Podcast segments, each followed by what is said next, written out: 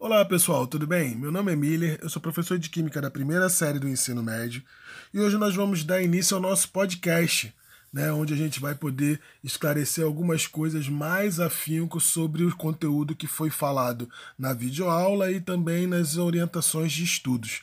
Né? Então, como é que a gente vai fazer isso? O que a gente vai falar hoje? Hoje nós vamos falar sobre a matéria. Né? A matéria que nos rodeia ela se encontra em constante mudança, sofrendo então constantes transformações. Por isso, nós vamos estudar um pouco sobre esses tipos de transformações. E existem dois tipos de transformações: existem as transformações químicas e as transformações físicas.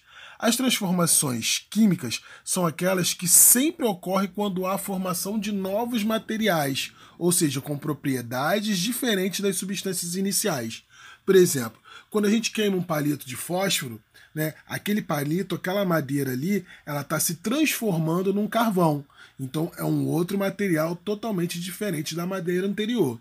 O mesmo acontece, por exemplo, quando a gente enferruja é, quando algum ferro enferruja. Né? Ele vai sofrer um processo de deteriorização, né? onde vai ter o ferro em contato com o oxigênio da água e do ar, ele vai começar a se deteriorar e aí vai produzir o hidróxido de ferro, que é um outro material diferente do anterior. Beleza? Bom, as transformações químicas são transformações que há alteração na estrutura interna da matéria, ou seja, a transformação e formação de novas substâncias. Logo, são transformações químicas. Uma vez transformada, não volta mais a ser como era antes. São chamadas de transformações irreversíveis. Ou seja, uma vez que ela se transforma em outro material, ela não pode mais retornar a ser como ela era antes. Beleza, pessoal?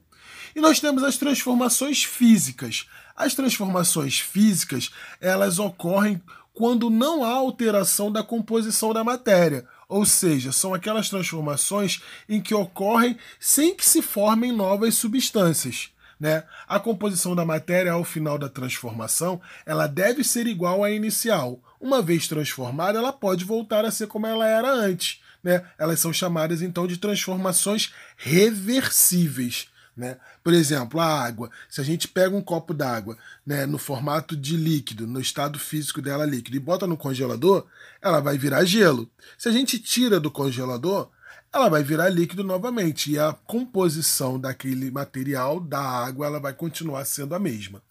Beleza, pessoal? Então nós temos esses dois tipos de transformações. Beleza?